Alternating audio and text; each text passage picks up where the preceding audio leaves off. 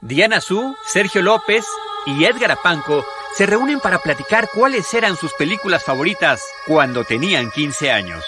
Bienvenidos a Cinemanet. Cinemanet. 15 años. El cine se ve, pero también se escucha. Cinemanet. Con Charlie del Río, Enrique Figueroa, Rosalina Piñera y Diana Su.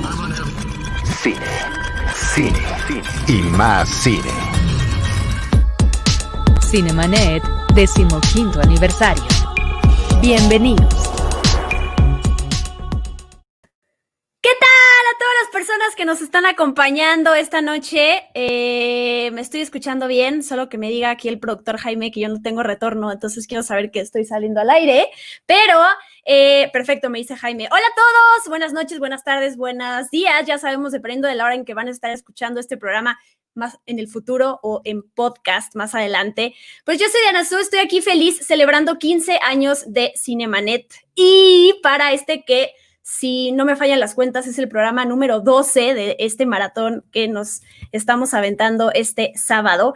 Preparamos el tema más ad hoc para estos 15 años, que es eh, qué películas nos inspiraban cuando teníamos 15 años y qué personajes. Y para ello invité a dos personas que quiero mucho, a el joven Edgar Apanco, nótese que, dice, que dije joven, y al joven Sergio López Checoche, que me van a acompañar esta, en este programa y pum, aparecen.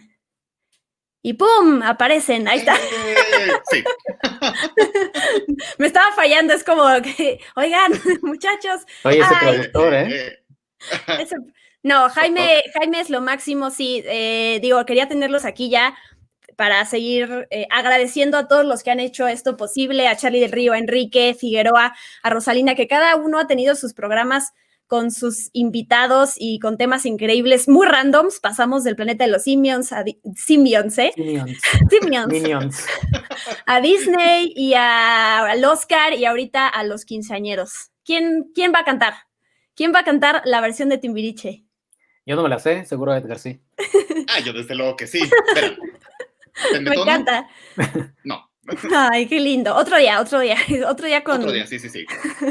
en otra oportunidad. Oigan, pues estaba contándole a la gente que elegimos un tema muy padre para, no solo para discutirlo entre nosotros, sino para que la gente, si tienen ganas de compartirnos qué los inspiraba a los 15 años, pues vayamos eh, platicándolo aquí en vivo. Y para que la gente sepa, a cada uno de ustedes les pedí 10, ya sea películas o, o personajes que los inspiraban, y vamos a ir platicando uno por uno.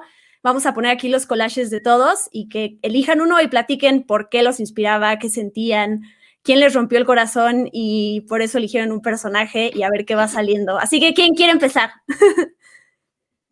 Pues creo que yo digo que empieza nuestra anfitriona, ¿no? Ah, Creo ok, que ok, sería ok. lo Sí. correcto y lo justo. Me parece. Nuestra quinceañera del día de hoy. Ok, pues necesitaría que Jaime aquí nos ponga las fotos y elegiré con qué voy a empezar ahorita. Déjame ver. Ya ni me acuerdo cuáles elegí, así que tengo que ver aquí mi collage en lo que, en lo que Jaime lo va poniendo. Aquí es cuando ponemos el sonito, el relojito de Jeopardy. Ajá. Exacto. O nos puedes contar de tu fiesta de 15 años, de tu vals, de tus, quin- de tus chambelanes. No tuve como tal una fiesta tradicional de 15 años con vestido y mariachi y todo eso, pero sí tuve una, sí celebré 15 años, pero fue, fue diferente. Perdón si decepciono a alguien. Nunca es tarde, se pueden cumplir 15 años dos veces, tres. Ahorita, este año cumplí ya dos veces 15 años, o sea, ya tengo los 30, así que siempre se puede cada 15 años eh, cambiar la cosa. A ver, este es mi collage y pues voy a, voy a hablar de la primera foto que tengo aquí, que es El Señor de los Anillos. Ya sé que estrenaron las películas en 2001, 2002 y 2003, así que en realidad tenía 13 años cuando salió la última, pero la eh, nombré aquí porque después de que salieron esas películas que me cambiaron la vida y me, o sea, quise saber mucho más de todo lo que tiene que ver con cine por ellas, me ponía a buscar, de hecho hice una carpeta que no tengo aquí, pero con recortes de cada cosa nueva que se anunciaba con un actor del Señor de los Anillos, yo lo veía. O sea, así es como llegué a ver a History of Violence y eh, llegué a ver, este, mm, eh, no sé qué, Lost también por, por Mary. Entonces sí es una película, las películas que me inspiraron muchísimo a la fecha, eh, la verdad me, me hicieron, me, las amo. Y el personaje que está ahí en medio, que es Legolas, que lo elegí de hecho también para hablar más adelante de Orlando Bloom, porque yo tuve una época donde estaba obsesionada con Orlando Bloom y yo de verdad sentía que me iba a casar con él. O sea, eh, sí, lo sentía, sí, lo sentía, cercano, cercano. y eh, de, entrada me gustan los elfos, siempre me hubiera gustado ser un elfo y vivir en Rivendell, pero no sé, no sé por qué pasa eso por mi mente. Pero cuando se anunció que se iba a casar con Kate Bosworth, que era su novia en esos momentos, no saben cómo lloré. O sea, leí, no sé, la noticia en el, en el periódico o en una revista o no, no sé, pero ¿O lloré. o me lo dijo él, me dijo, ¿qué crees? y, no sé, a la fecha lo pienso y digo, no sé qué estaba pasando por mi cabeza. Pero sí, o sea, Troya también lo vi por, la vi por Orlando Bloom, que además no es una película que favorezca mucho a Orlando Bloom. Eh, pero bueno, esa es mi historia con estas películas, que a la fecha me siguen inspirando y ahí está mi amor por Legolas, que, que, que, que ya ¿Quieres decir algo, Sergio? Adelante. Sí, un dato curioso que no sé si Edgar sabía o, tú, Diana, sabías, pero hoy, bueno, hace tiempo, hace algunas semanas, lo, me enteré de este, de este dato. No sé si sabían de, de Vigo Mortensen y ay, Ian McKellen. No sé si saben de que Vigo Mortensen, como todo mundo, cumplió años, ¿no? Igual Ian McKellen. Vigo Mortensen cumplió este año la misma edad que tenía Ian McKellen cuando empezó a ser Gandalf. No. O sea, este año, este año Vigo Mortensen cumplió la misma edad que Ian McKellen cuando interpretó a Gandalf. Pero a ver, eh, ese dato, ¿cómo llegaste a ese dato? Eso me causa más curiosidad que el dato en sí. edad, edad de Vigo Mortensen. Eh, no, creo que estaba buscando, estaba buscando como imágenes tal cual de, lo que nos pediste. Y no sé por qué llegué a ese, o sea, no sé por qué llegué a, hacia un dato en, Reddit o no sé dónde, que, donde alguien había puesto eso. Ay, eh, hoy cumpleaños Vigo Mortensen, pero eso fue hace, Vigo Mortensen creo que cumplió hace como cuatro meses. Y alguien puso, hoy cumpleaños Vigo Mortensen y hoy cumple la edad en la que Ian McKellen entró a ser Gandalf en El Señor de los Anillos. ¡Wow! y Vigo Mortensen ya puede ser Gandalf ahorita. Sí, qué fuerte. Me gustan esos datos curiosos. Pues sí, ya, ¿cuánto pasó después del 2000 acá? ya casi. Bueno, 20 años. Sí, ya casi los 20 años. ¡Wow! Es mucho, pero. Qué bonito. Esas películas jamás van a dejar de de, o sea, las, las, valoro en mi vida por muchas cosas, pero ya ese es otro tema. Ese es, ah, ya me tienen algo, un dato más sobre Diana Su en su vida. Ahora elijo, yo te elijo a ti, Edgar Apanco, para que, eh, ah, bueno, primero hay que poner el collage, el como Pokémon productor, sí, sí, sí, para que veamos las que eligió Edgar Apanco, que yo que sí que algunas, la verdad, ni, ni... las conocías? Sí, sí, no. Mira, vamos a elegir la que está después de la princesita. Tres formas de amar. Bueno, en español se llama Tres formas de amar.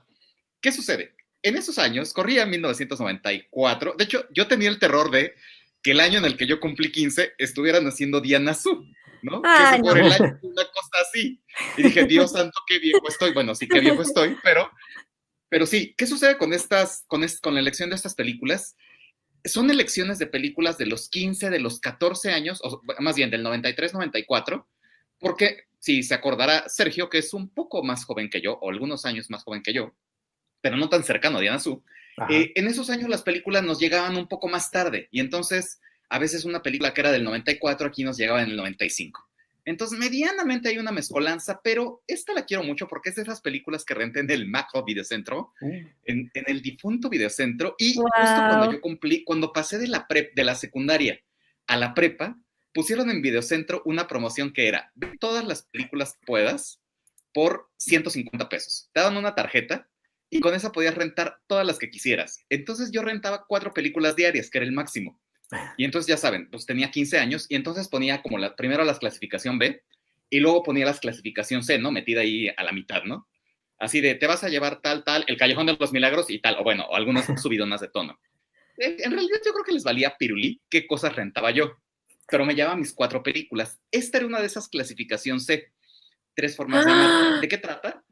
Son de esos, son unos chicos universitarios. De hecho, uno de ellos es el hermano de Alec Baldwin. No me acuerdo cómo se llama. William Baldwin. Ah, tiene la cara de Baldwin. Completamente. si no me equivoco, ella es Lara Flynn Boyle. Sí, la de Men in Black. tocan. Exacto. Sí, sí, sí, ya lleva la comida, ya se acabó. Basta. Eh, Permiso. Y entonces era de estas películas donde uno estaba enamorado del otro y la otra, eh, uno, un hombre estaba enamorado del otro y eh, ella estaba enamorada de uno de los dos, un triángulo amoroso, pa' pronto, ¿no? Entre roomies de universidad. Entonces, bueno, yo fantaseaba con que me tocara una situación así, ¿no? Yo todavía viviendo en el closet, desde luego, y rezando, rogando porque algo así me pasara en mi universidad. Desde luego no pasó, porque yo no me iba como los gringos a otra ciudad a estudiar la universidad. Pero me ¿eh? encantaba esa película, exacto, mira, yo deseando que eso me pasara, Oye, pero como Diana deseaba casarse con Orlando, yo deseaba tener una situación así. Pero ¿te gustaba alguno? O sea, ¿quién te gustaba ahí? O, no, no importaba. Ah, es lo de menos. No, me gustaba el que no es el Baldwin, el otro, que no sé quién es, ahora que lo pienso, no sé qué actor es, o sea, no, no, creo que no hizo gran carrera, ahora que lo pienso. Pues pero sí, esa película me emocionaba sobremanera, muchísimo. Oye, pero yo, ahorita que mencionaste eso de, que tenías 15 años y buscabas ahí eh, películas clasificación C, me hiciste recordar eh, cuando salió esta película de 13 con Evan Rachel Wood, esa fue la película que yo, yo la acabo de ver este año. Este año, eh, digo, porque se dio la situación, si la hubiera podido ver hace dos o tres, pero en ese momento cuando salió, digo, no era 15, era 13, pero digamos que es parecido por esa época. Esa era la clasificación C, que además yo venía viendo a Evan Rachel Wood de Elaboradora de Secretos eh, cuando era IBB con Michael Angarano y nunca, o sea, no me dejaban verla y me quedé con esa espinita de algún día voy a ser grande y voy a poder ver esta película y voy a tener, si, la edad suficiente, eh, sí, o sea, me acuerdo ahorita porque la vi hace poquito y digo, he visto ahorita tantas cosas violentas y de, este, sexosas y de cosas ya de adultos, de temas de adultos,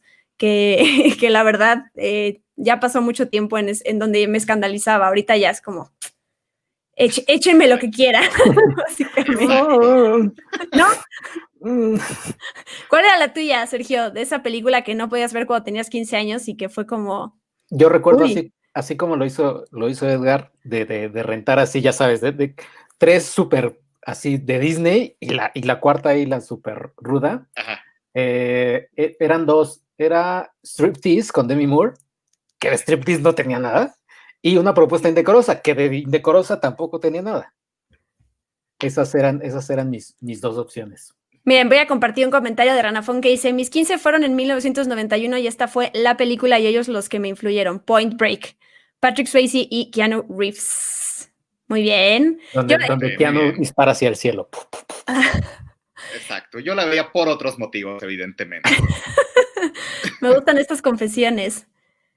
No, y yo, eh, ya es que no me acuerdo qué otras películas así. otro programa bueno estaría así como qué película clasificación C querías entrar a ver. Yo siento que para muchos fue Titanic. Titanic fue también como esa película que yo vi a escondidas con una amiga. Este, eh, o sea, estaban con mis mamás, mis, mis mamás. Mi papá y mi mamá estaban arriba con, con, se puede, se puede, ¿por qué no? con, con, con este, los papás de mi amiga y, y mi amiga y yo nos fuimos como al sótano y pusimos esa película y sí fue como esos momentos como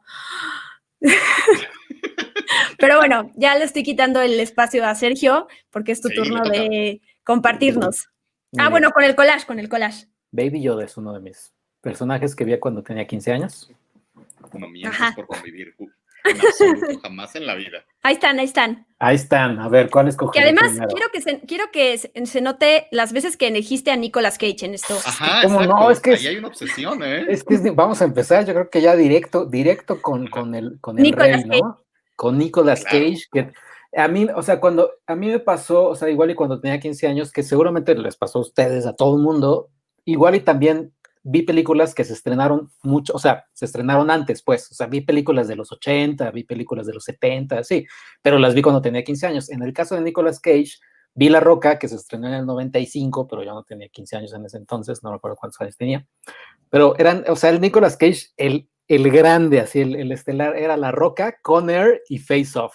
No, hombre, peliculones, ¿eh? Brutal. Sí. Y sobre todo esa, esa imagen que está hasta abajo a la izquierda, ándale, ándale, así. No, no, no, Conner, qué cosa.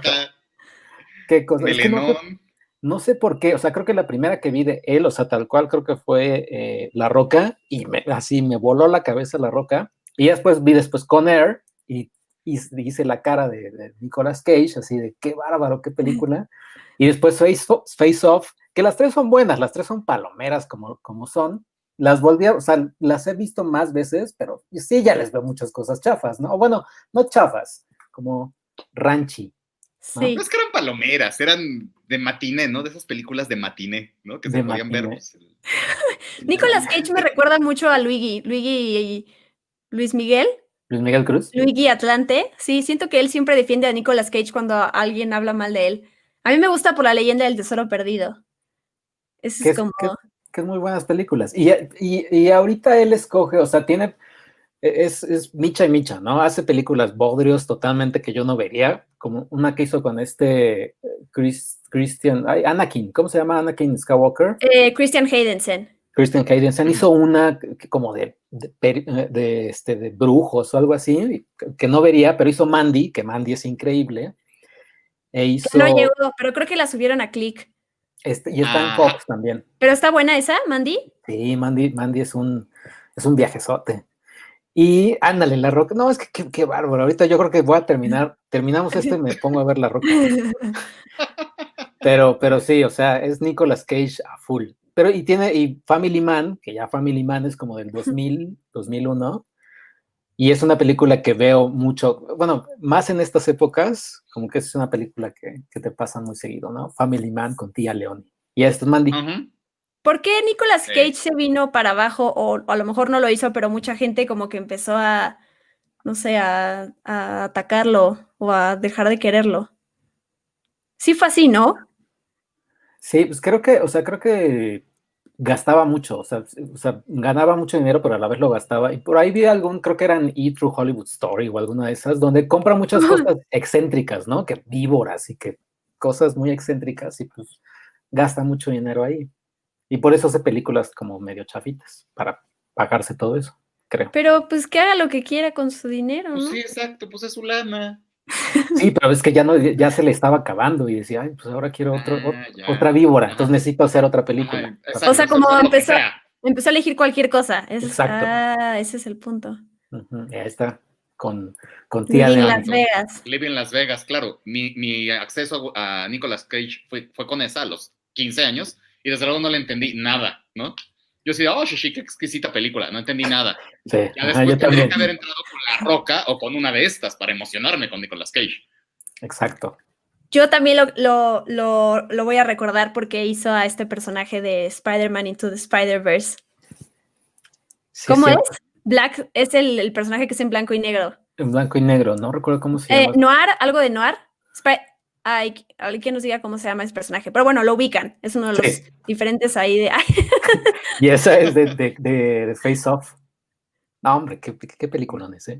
Yo sí espero que hagan la 3 de National Treasure. Yo también. Son películas que disfruto mucho. Sí, sí, sí. Pero bueno, eh, ya mucho, mucho programa de a Nicolas Cage. Voy yo. Voy yo con Nicolás. Nicolás. Nicolas Cage. Ah. Nicolas Cage.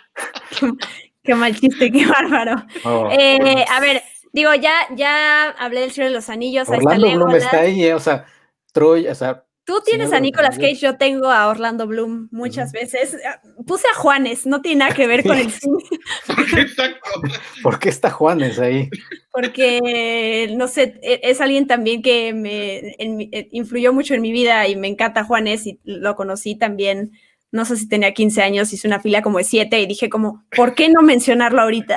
Para que lo sepan. ¿Y con él también te ibas a casar o no? No, con él no, con él no. Con él no, ok. Relación laboral nada más. sí, eso está ahí. Eh, a ver, yo voy a elegir de estas eh, Troya. Troya también, quien me llevó ahí fue Orlando Bloom, obviamente, que lo quería ver ahí de Paris, que sí, fue muy, fue duramente criticado. A mí Troya me encanta cuando salió, me acuerdo que, eh, digo, y, más adelante cuando me metí en esta industria y Troya, en algún momento creo que salió la conversación cuando estaba en Cine Premier, no recuerdo, pero y la acabaron y destrozaron a la película porque es, no sé, es esas Brad Pitt haciendo el personaje de Aquiles, creo que fue muy juzgado y criticado, pero a mí me encanta, a mí me encanta, no sé si... Eh, no sé, como películas épicas, que me, me, gusta El Señor de los Anillos y después llegó Troya, eh, no sé, yo la disfruté muchísimo, Eric Bana, eh, este, Peter O'Toole, Diane, Diane Kruger, o sea, eh, no sé, Kruger, Kruger. la tengo ahí en mi lista, la verdad. Siento que hoy en día a lo mejor podría ser un poco más dura con ella y vean, es que Brad Pitt aquí como Aquiles.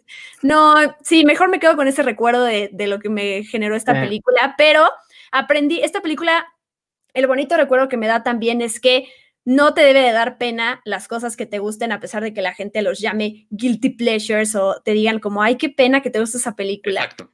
Eso es lo que, lo que es Troya para mí y lo digo con todo el orgullo del mundo, me encanta Troya. Ahí le, contestas como Dana Paola, ¿no? Como el meme de Dana Paola, así escribiendo así, me vale. Me vale. sí, me vale, sí, sí, es que véanlos, de verdad.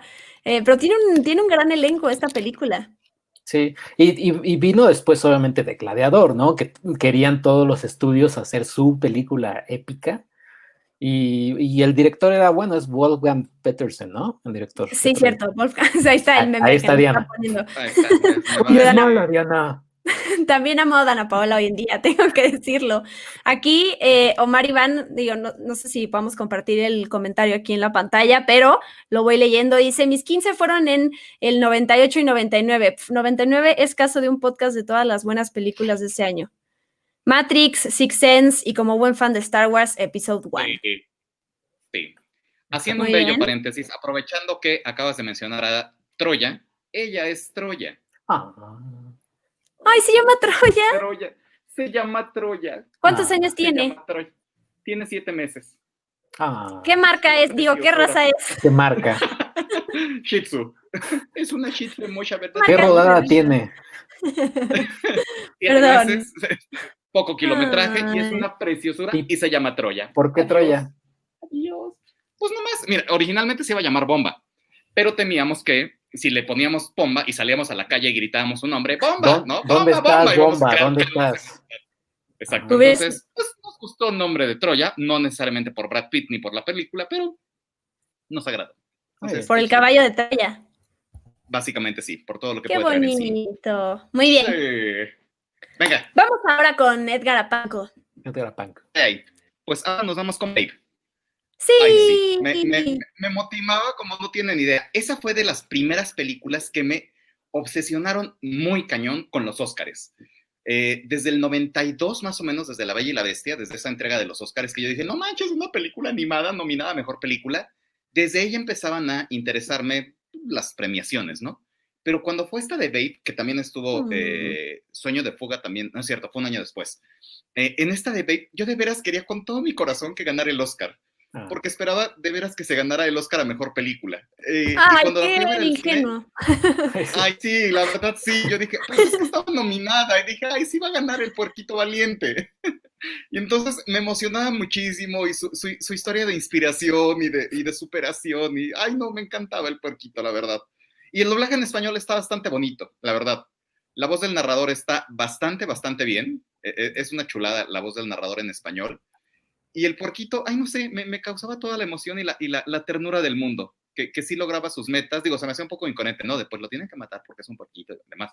Pero eh, sí, me emocionaba mucho el, el porquito, la verdad, con todos sus amigos de la granja y cómo llevaba las ovejas y, ay, no, es una ternura, ¿no lo aman? ¿Verdad que lo aman? No, la verdad. está bien. Oye, ¿y la dos, la viste? La dos, me imagino, ¿la viste? Sí, pero muchos años después, no, ni siquiera la fui a ver al cine. Sí me esperé a verla en video porque dije, no, ya mataron la magia, ¿sabes? La magia era esa, esa película que tendría que haber sido única.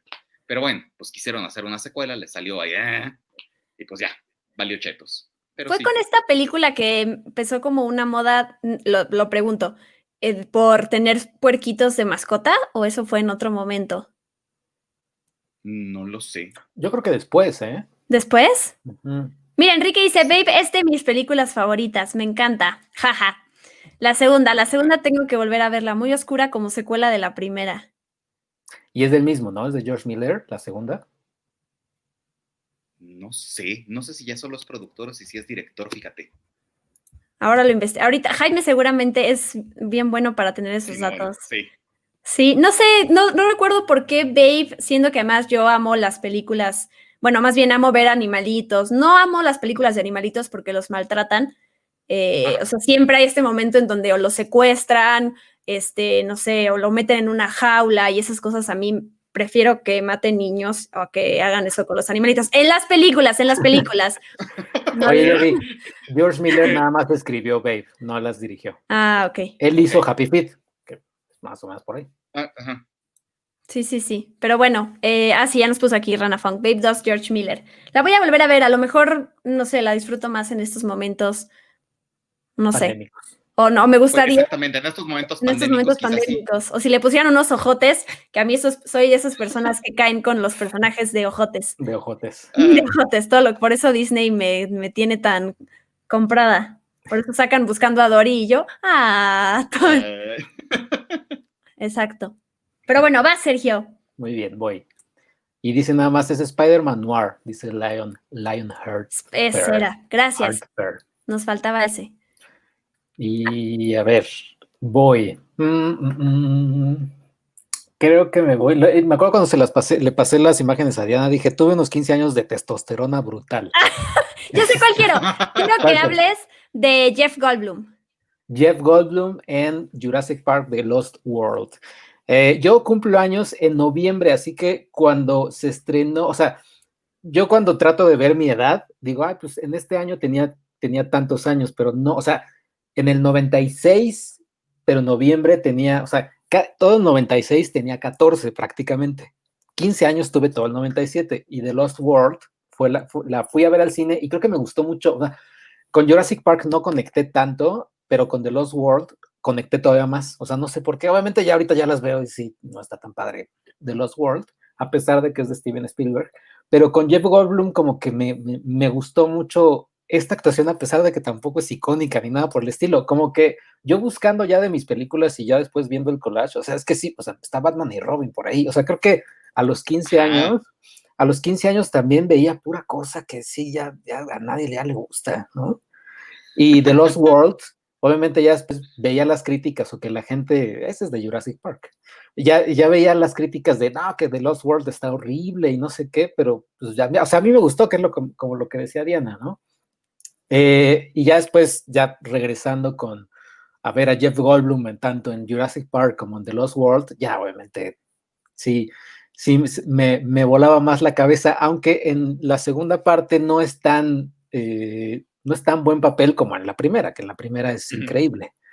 Y esta es tal cual, así tal cual es así como empieza la película, el bostezando porque acaban de matar a una niña, unos dinosaurios chiquitos acaban como de matar a una niña o herir a una niña.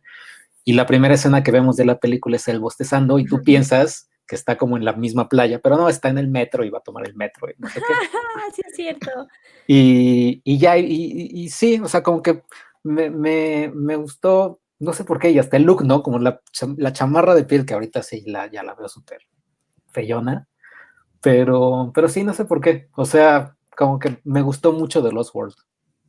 Ya que estás hablando de Jeff Goldblum, yo quiero recomendar esta serie documental que, tiene, que está en Disney Plus de National Geographic, que se llama The World According to Jeff Goldblum. No sé si ustedes ya la vieron, pero es, lo máximo. Rana, ya la estamos viendo y, o sea, es que de verdad que Jeff Goldblum es un personajazo. Tiene un. Es, esas personas que con, no sé, tienen un ingenio y una manera de ver el mundo que te hace interesarte por cualquier cosa. O sea, no sé, si agarra como un, un cable y te empieza a explicar la historia con su manera de ser, es así como terminas amando los cables y volviéndote fans de los cables solamente por Jeff Goldblum. O sea, está, de verdad, véanla. Y te, es esas series que te hacen bien, y más para estos momentos, que te hacen apreciar el mundo, la verdad. Vean el episodio de los tatuajes, porque justo... Ah, ese ya lo vimos. Justo le, ah, van a, le, van a hacer como, o sea, tiene su Jeff Goldblum Day en no sé dónde, en Pensilvania. En Pensilvania, porque él es de ahí. Y, y ya, está. Hay, hay, hay este, tatuajes padres que uno es de el cuerpo del dinosaurio y la cara de Jeff Goldblum. o La cara de la mosca, una cosa así, está bien padre. Sí. Sí, está súper buena, la verdad, véanla. Para que, para que no piensen, porque luego uno se mete a Disney Plus y es como de, ah, no sé qué contenido hay de National Geographic y hay cosas súper buenas. Es una y ya confirmó la segunda temporada. Así de buena es. Sí, y ahí está. Qué cool. Sí, sí, sí. Bien. Me toca. Ahora, de vuelta El Orlando Bloom ahora en dónde? en Piratas, en Piratas del Caribe, obviamente. Eh, pues sí, es que lo tengo ahí, qué bárbaro, sí, sí, sí, me encantaba.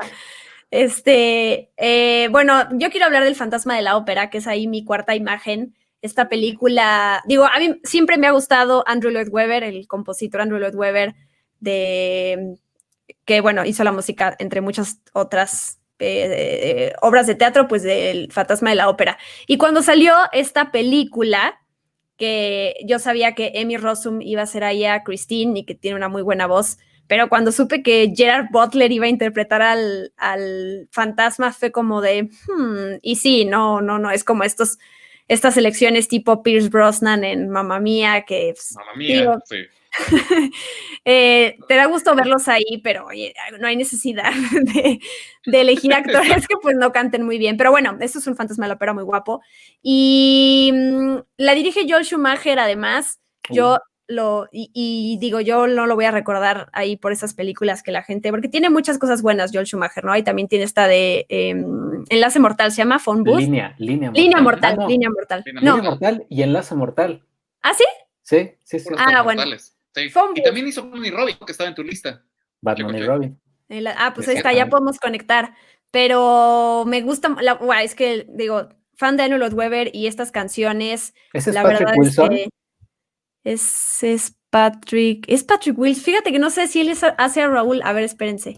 Ahora lo voy a, lo voy a, se los voy a decir ahora mismo. Ella, ella se ve con cara así como de, mm, bueno, pues ya Espera. Eso no lo, fíjate que no me había puesto a pensar en ello. Sí es, sí es.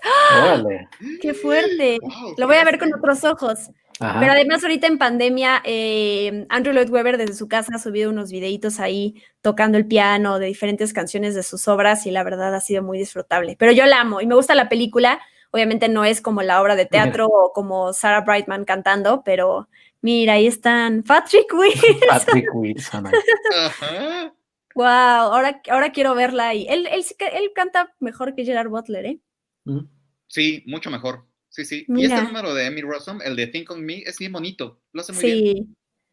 Sí, es que ella, ella, no sé si antes o después de esto ya había sacado su disco y canta, canta bonito, sí. Yo Mira, qué bonito. Wow, Patrick Hasta Wilson. de quinceañera parece.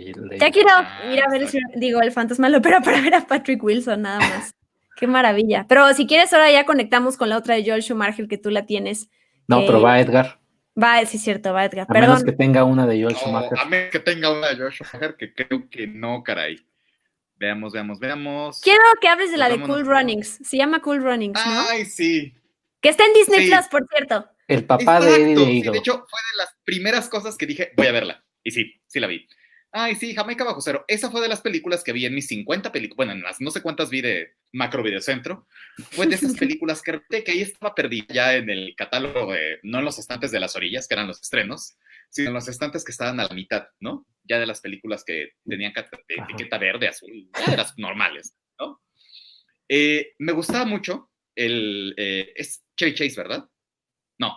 No. ¿Cómo se llama el comediante? Sí, ¿verdad? No, no, no. ¿Cómo se llama? No, no, no. no. John Candy, John Candy. John Candy.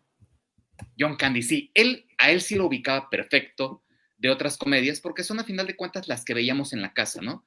De estos betas o VHS, en la casa creo que tenemos mucho más beta, eh, y entonces eran de esos betas que grababan otros tíos y nos los terminábamos circulando entre todos, ¿no? Le ponías tus eh, etiquetas con máquina de escribir y órale, ¿no? Pues te circulaban las películas de las vacaciones, ¿no? De John Candy en todos lados.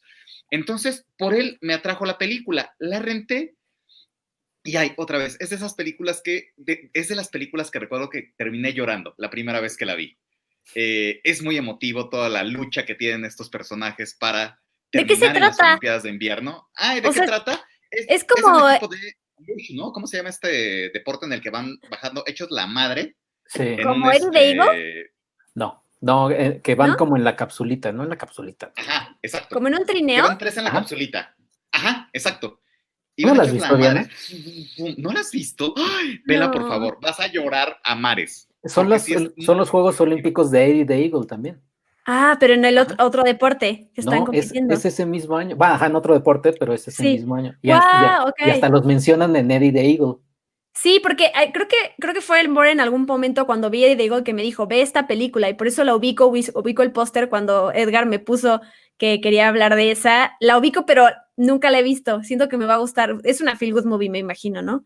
Es una feel good movie a todo lo que da, así hasta. Ay, Sí, sí, sí. Entonces la, vas a, amar con todo tu corazón. Y yo no sabía esto, que estaban, que eran en los mismos Olímpicos. No me di cuenta, incluso cuando vino otra. Sí, son los mismos Juegos Olímpicos. wow. muchachos, qué emoción. qué mágico. Todo lo que tenga que ver con Eddie the Eagle es mágico. Sí. Muy bien. Y con él. Mm, ajá.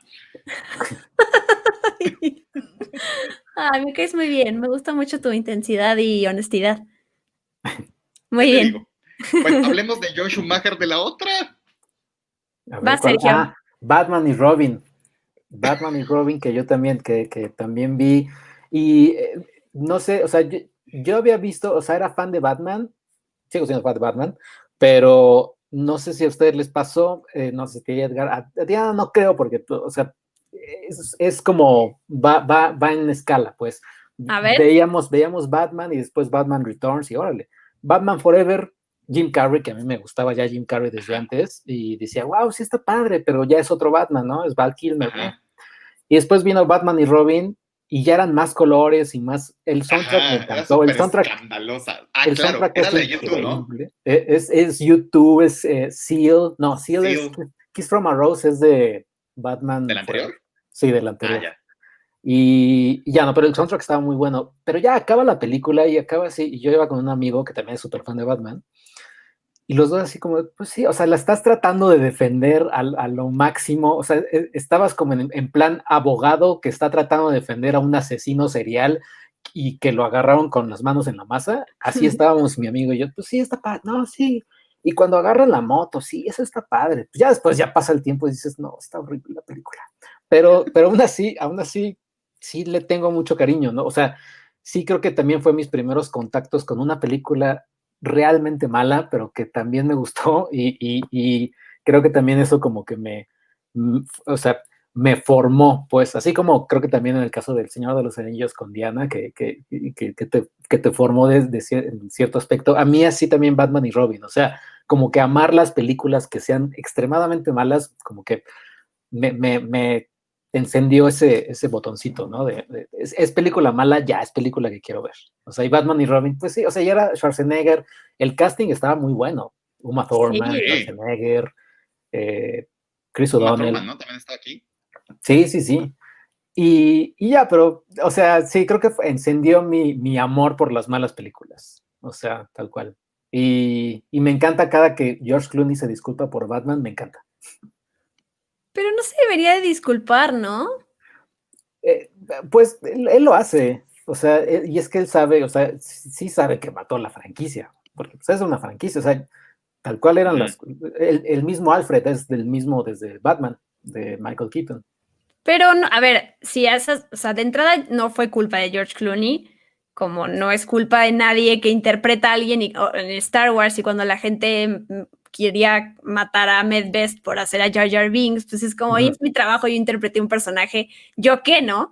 Pero no sé, o sea, yo siento que a menos de que haya sido ofensivo o que, no sé, te hayas metido con un tema malo, pues, ¿por qué vas a... ¿Qué tal que con esa película alguien lo vio, conectó con él y le dio, no sé, oportunidad? o sea, George Clooney hoy en día no, no, no, no necesita nada, su carisma llena la pantalla completamente, así que si pueden, pero si pueden busquen, hay una, hay una entrevista, no sé en qué show británico, donde habla George Clooney de cómo lo dirigía Joel Schumacher, precisamente así, con un megáfono, así de, ok, George. Este, y así, él en, ¿no? él en su traje de Batman, ok, George, estás, enojado, tus papás murieron, acción. Y él así y empieza a actuar. O sea, él, es, es, muy chistoso. Te digo, es muy chistoso cuando cada que George Clooney habla de Batman y Robin, este, está padre. Que nadie más habla, ¿no? Ni Schwarzenegger, ni nadie, como que en cambio George Clooney. Sepultado. Sí. Ah, está padre. Muy bien. Me toca. Orlando Bloom. No, yo tengo que hablar de Hilary Duff porque Hilary Duff me, influenció mucho. Eh, es que, digo, ya no sé por años, ¿no? Creo que Lizzie McGuire salió antes y luego la película de Lizzie McGuire va, eh, cuando va a Roma. Eh, no sé, era mi sueño, o sea, encontrarme con, con mi gemela perdida, que, que además es cantante y entonces puedes cambiar eh, lugar con ella y de repente salir, no sé si cantan en el Coliseo, ya no me acuerdo dónde, y tener a un público ahí, demostrar el talento que tienes, ese era mi sueño. La verdad. Eh, amo Hilary Duff y no sé, no sé cuántos años en verdad estaba muy metida con ella cuando sacó su disco. De repente se perdió, de repente creció y ahorita ya que va con su cuarto hijo o en su tercero o algo así, ya no sé, pero Em, la amo, la amo. Y hizo otras cosas, además de Lizzie McGuire, que me gustaba, ¿no? La de El hombre perfecto, que sale esta. Creo que es. Ay, no me acuerdo cómo se llama la actriz no es Holly, ahorita lo busco, pero esa y hizo Raise Your Voice, y la verdad me gusta mucho, hablaré también por Arturo Magaña, que sé que también ahí le gusta Hilary Duff, y lo sabemos, ahí su, lo sabemos por su Twitter, ¿no? Oye, ¿tú, ¿tú adoptaste algún look de ella o algún look así de, en tus 15 años, eh, el de Orlando Bloom en, El Señor de los Anillos, quizás? No, no adopté. De Hilary Duff estoy pensando como en peinados o ropa o algo así. No, sí me encantaba este alter ego que tiene que es ese, me, está Arturo ya está poniendo Hillary, lógico. Em, que sí me, me, encantaría tener como este alter ego o alguien que, no sé, que pudiera estar la gente viendo qué está pasando por tu cabeza o tus miedos o como ese tipo de, cositas. Me gusta. Tengo una pelota de, de esos de playa hoy en día de Lizzie, de McGuire, del personaje, y una toalla también que la guardo y que no sé, creo que también cuando crecí son de esos personajes que nunca me dieron pena, porque también pasa, ¿no? Que cuando eres, estás como en, es, no sé, ya 17 o algo así, que esas cosas que conservas, peluches o recuerdos, que las tiras porque dices como de, ay, no, qué oso. Que me las quiero, mamá. sí, sí, sí, luego te arrepientes. Y no, de ella no. La verdad, siempre me, me, me gustó mucho Hilary Duff. Y bueno, muero de ganas de ver esta secuela de Lizzie McGuire que nos vienen prometiendo, que pues ya no sé qué va a pasar con ella, pero bueno, ojalá salga en algún, momento. Y ya, va Edgar Apanco. Pues sí, yo, así como dijo Diana yo les tengo que, o sea, no yo les voy a hablar, yo les tengo que hablar de, de Hilary Duff, yo les tengo que hablar de Nicole Kidman en, mm, en México se llamaba Todo por un sueño, y en inglés era To Die For, ¿no? Esta película de Gus, de Gus Van Sant. ¿Qué pasa con esta película? Esa fue, me acuerdo mucho de esa película porque fue cuando inauguraron el segundo o tercer Cinemex, sería cuando más, y era en Santa Fe. Yo vivía en Atizapán y evidentemente no tenía coche.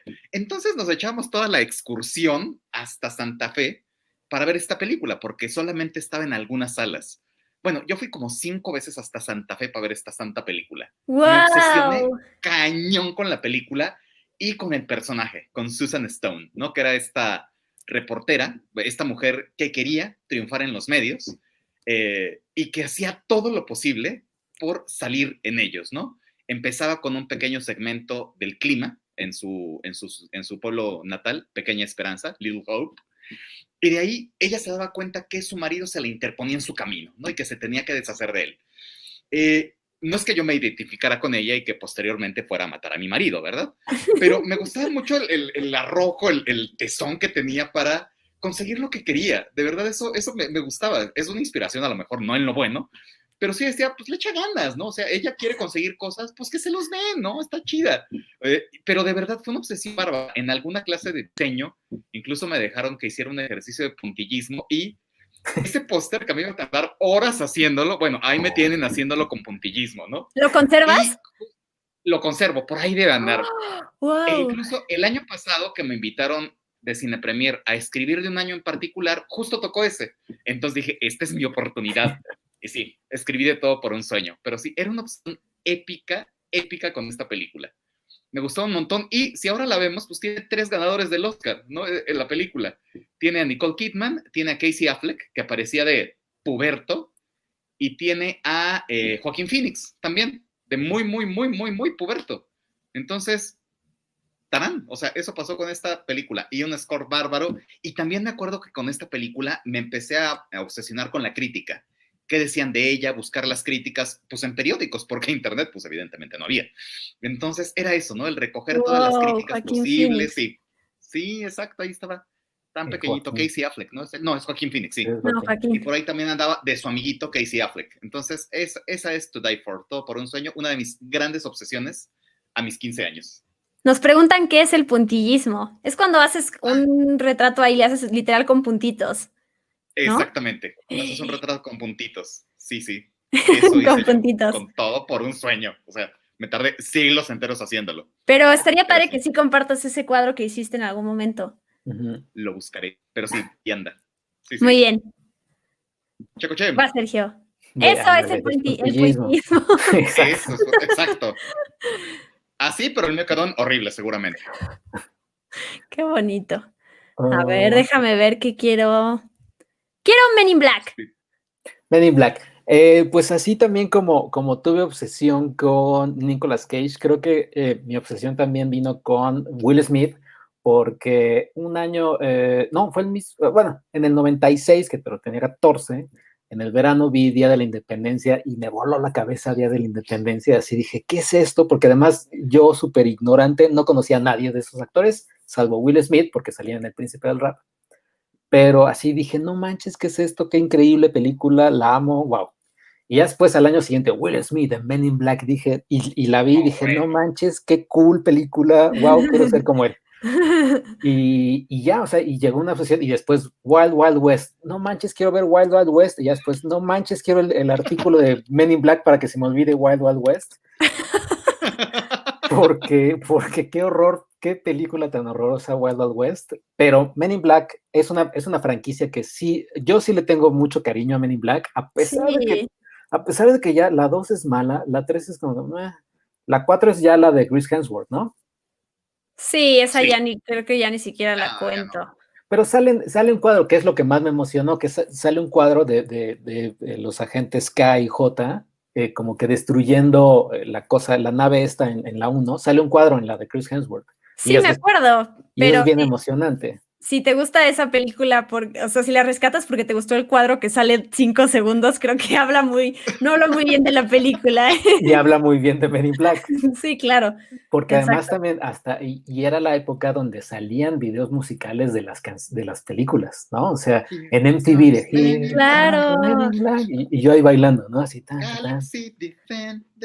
Exacto. Mi, mi, mejor recuerdo con Men in Black es que hay, hay un juego en Universal Studios de esos de láser, justo para que le puedas disparar a aliens. Y yo era buenísima. Y ya, eso es mi recuerdo de Men in Black. Yo tengo otro recuerdo de esta. Yo me acuerdo de Men in Black que me gustaba mucho porque, además de todo, porque era de las poquísimas películas donde hay un personaje que se llama Edgar. Digo, no era el mejor personaje, era el de Vincent D'Onofrio, que es el que se come el, el extraterrestre y sale de todo.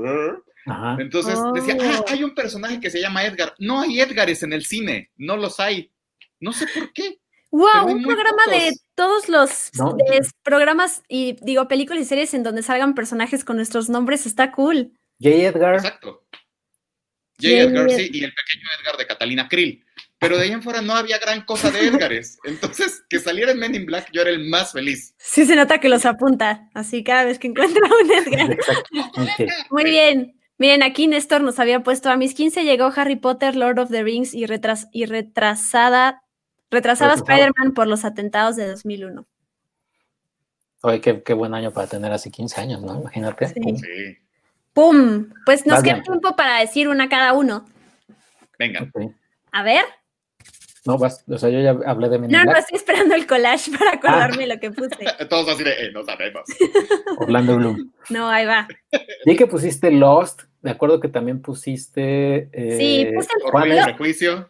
Sí, ya, es que ya hablé de todos esos, me falta Orgullo y Prejuicio, creo, pero de, de Lost fue otra cosa que quise empezar a ver porque salía Mary, eh, ¿cómo se llama? Dominic Monaghan se llama el actor. Les digo, yo, yo cazaba los, los actores de Señor de los Anillos que salieran en diferentes cosas y los veía por eso. Lost no la empecé a ver el año que salió, que creo que fue el 2004. Me puse al corriente con la tercera, creo, la cuarta, que era más, la vi con mi papá de corrido hasta ese momento y, bueno, sabemos lo que significa Lost hoy en día en este mundo de las series. Pero sí, la tengo ahí por el Señor de los Anillos. Creo que no, digo, no nos van a poner mi, mi collage o Jaime. Jaime, ¿me ayudas? Por su, por su Uber Eats, así, por su cena. Jaime, ¿me ayudas con mi collage para acordarme de qué otras películas tengo? Oye, rápidamente, yo de Lost, de Dominic Monaghan, no sé si te acuerdas, Diana o Edgar, me encanta la historia de él anotando sus cinco éxitos, de como sus Wonder Hits, y ah, está bien bonito, híjole, esa, ese episodio donde, y el último es el día que me hablaste o el día que te conocí, bla, bla, bla. Sí, ay, sí. ya. Sí. Y yo seguía más fan de Lost, así que te la sabes, te la sabes.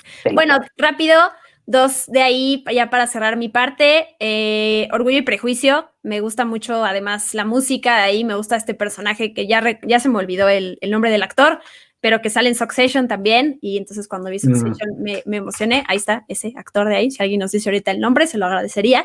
Y bueno, 13 Going on 30, si tuviera 30, que tampoco es de 2005 cuando tenía 15, creo que es de 2002 o algo así, eh, pero bueno, este año que cumplí 30 eh, y que está esta maravillosa frase de 30, eh, ¿cómo es? 30, flirty and thriving, ya lo puedo decir y sentirla y vivirla.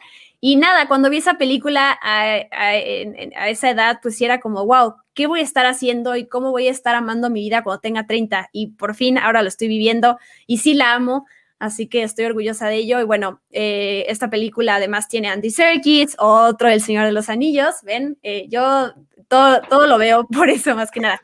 The Succession se llama, Matthew McFadden. McFadden. McFadden. McFadden. Y bueno, Mark Ruffalo, que en esta película por alguna razón siempre he sentido que se siente medio incómodo él. No, no se ve muy feliz, no sé por qué tengo esa sensación, pero bueno, ahí está con Jennifer Garner y, y, bailan thriller, cosa que eso sí no lo he logrado desarrollar al día de hoy siempre. Era mi sueño, todavía no lo cumplo. Pero bueno, ya. Edgar Afanco, vas. Muy bien. Pues yo me acuerdo que en Nicolás estaba tres colores rojo. Me acuerdo que cuando tenía como 13 vi tres colores azul. Fue mi introducción a las muestras internacionales de cine. Me gustó mucho. Quizás no lo entendía en su totalidad, ¿no? Lo que implica el dolor, la pérdida, pero me, impactó muchísimo. Después ya vi rentada blanco y después me tocó ver en cines rojo. Y esa escena inicial de el teléfono, siguiendo al teléfono, ¿no? La, la línea telefónica, hasta llegar con el otro personaje y sobre todo el cierre de la trilogía donde se juntan todos los ah, personajes, me causó un, impacto épico, de verdad, me, me emocionó mucho el cómo se conjugaban estos mensajes de igualdad, fraternidad, eh, ¿cuál era el otro? Libertad, igualdad, fraternidad. Me conmovió hasta las lágrimas el que eh, se, eh, se encontraran ¿no? estos personajes. O este personaje, no sé si lo recuerdan, de una señora, de una viejecita, una viejecita toda encorvada, que en las tres películas va a tirar una botella a un bote, eh, no lo consigue en las dos primeras, recuerdo, pero en la última alguien le ayuda, ¿no? Y finalmente logra meter una botella en, en el contenedor. Entonces, sí, el que se, este crossover, ¿no? En una película de Kieslowski, bueno, pues era la gran cosa, ¿no? Claro. voló la cabeza. Sí. Sí, sí, sí. Entonces, ahí está esa película. Ahí está esa película de tres colores rojos que igual me encantó. Ay, sí, como trilogía, toda. Sí, sí, sí, sí. Ya quiero volver a verla. Sí, yo también. Sí, sí. Y voy yo. Entonces, eh, rápidamente, y las voy a decir súper rápido, Daylight con eh, Christopher Nolan, Sylvester Stallone, que supuestamente iba a ser la última película de acción de Stallone, yo por eso me encantó y la vi y todo, y hay una, hay una eh, anécdota muy chistosa de, los hermanos Sabdi, que ellos estaban yendo por un túnel cuando estaban grabando Uncut Gems, y estaban, y alguien del crew dijo, ah, yo aquí hice una película, y ellos así, ¿cuál? Daylight, y que se voltearon con este hombre, creo que hizo de sonido o algo así, y ellos, no manches, que hiciste Daylight, sí, y, así también emocionadísimo los Safdie, ¿no? Así hablando con este crew de sonido de Daylight, eh, yo me sentí identificado, yo fui los hermanos Safdie en ese momento. Eh, máxima velocidad 2, la pongo aquí porque ha sido... La 2. La 2, y ha sido la película que más, sí, ese año, cuando tenía 15 años, creo que sí fue mi amor por las malas películas, porque fue cuando esa película, y ha sido la única, y va a ser la única, creo que he visto cinco veces en el cine, no, lo, no, creo hacerlo nunca más. Diana, seguramente creo que El Señor de los Anillos tú la llegaste a ver más, ¿no? La vi seis, pero también hay que tomar en cuenta la duración. O sea, sí me eché, pues que tres horas y media, luego la vi extendida, sí, sí, sí. No, yo, máxima velocidad, no sé por qué la demonios la vi cinco veces, no porque me gustara, creo que era porque la primera vez con amigos, la segunda vez con otras amigas, y así ya, ya, la, ya la quinta vez era de, no, ya no quiero, ya no quiero, pero ya, la terminé por ver y ya ahorita que la pasan, la veo porque pues ya, me, me trae buenos recuerdos y, y, ya, y Seven porque pues es Seven, etcétera. Porque pues es Seven. ¡Wow! Oigan, pues muchas gracias. Ya se nos acabó el tiempo. Frase trillada. Pero no, estuvo bien padre. Yo espero que, la gente le hayamos hecho recordar cosas lindas de sus 15 años y que además con esto le hagamos honor a la celebración de Cinemanet, que son 15 años, y que los dos han estado en programas, no sé en cuántos hayan estado, sé que Sergio un montón y, y Edgar Apanco, pero, pero si no, vas a, te voy a invitar más para que platiquemos de muchas cosas. Yo encantado de la vida. Pues yo sé que digas así un montón, pues no, pues no tanto, invita. bueno, pero siempre sabes que ya se acercan las listas de lo mejor del año y creo que ahí es también donde se hacen estos crossovers de lo, mejor, lo peor, series, películas, lo peor. Edgar, nada más rápidamente, Edgar, ¿ya viste Locas por el Cambio? Ya, ya la vi, Hijo.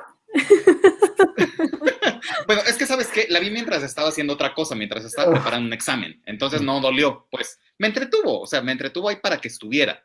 Híjole, a mí ni me entretuvo. Diana también ya sé que la vio, pero. Sí, pero eso lo dejamos, para es tema para otro programa, porque más ya teníamos que dar paso a los siguientes invitados con su siguiente tema. Pero muchas gracias de veras. Eh, espero que la gente le haya pasado bien y sobre todo que ustedes la hayan pasado bien para que vuelvan aquí en algún momento. Y gracias a Jaime por aquí poner los collage, collages una y otra vez. Y nada, está bonito aprender de todos nosotros un poquito más. Exacto. Muchas gracias y felicidades a Cinemanet. Sí, muchas gracias y muchas felicidades. Sí, y felicidades a todos los, eh, digo, hay tanta gente que ha pasado por los micrófonos de Cinemanet, pero qué bárbaro, 15 años es, es eh, un, ejemplo de, de, perseverancia y constancia, la verdad. Muy bien, a ellos, a todos, más bien, somos parte. Sí. Pero bueno, pues nos despedimos, muchas gracias. Gracias. Les mando muchos abrazos virtuales. Igual. igual. Feliz Navidad. feliz Navidad, feliz Año Nuevo. Nos vemos en el 2021. Bye. Esto fue Cinemanet, decimoquinto aniversario. Con Charlie del Río, Enrique Figueroa, Rosalina Piñera y Diana Azul. Cine, cine y más cine. Cinemanet, 15 años. Los créditos ya están corriendo. Cinemanet se despide por el momento. Vive cine en Cinemanet.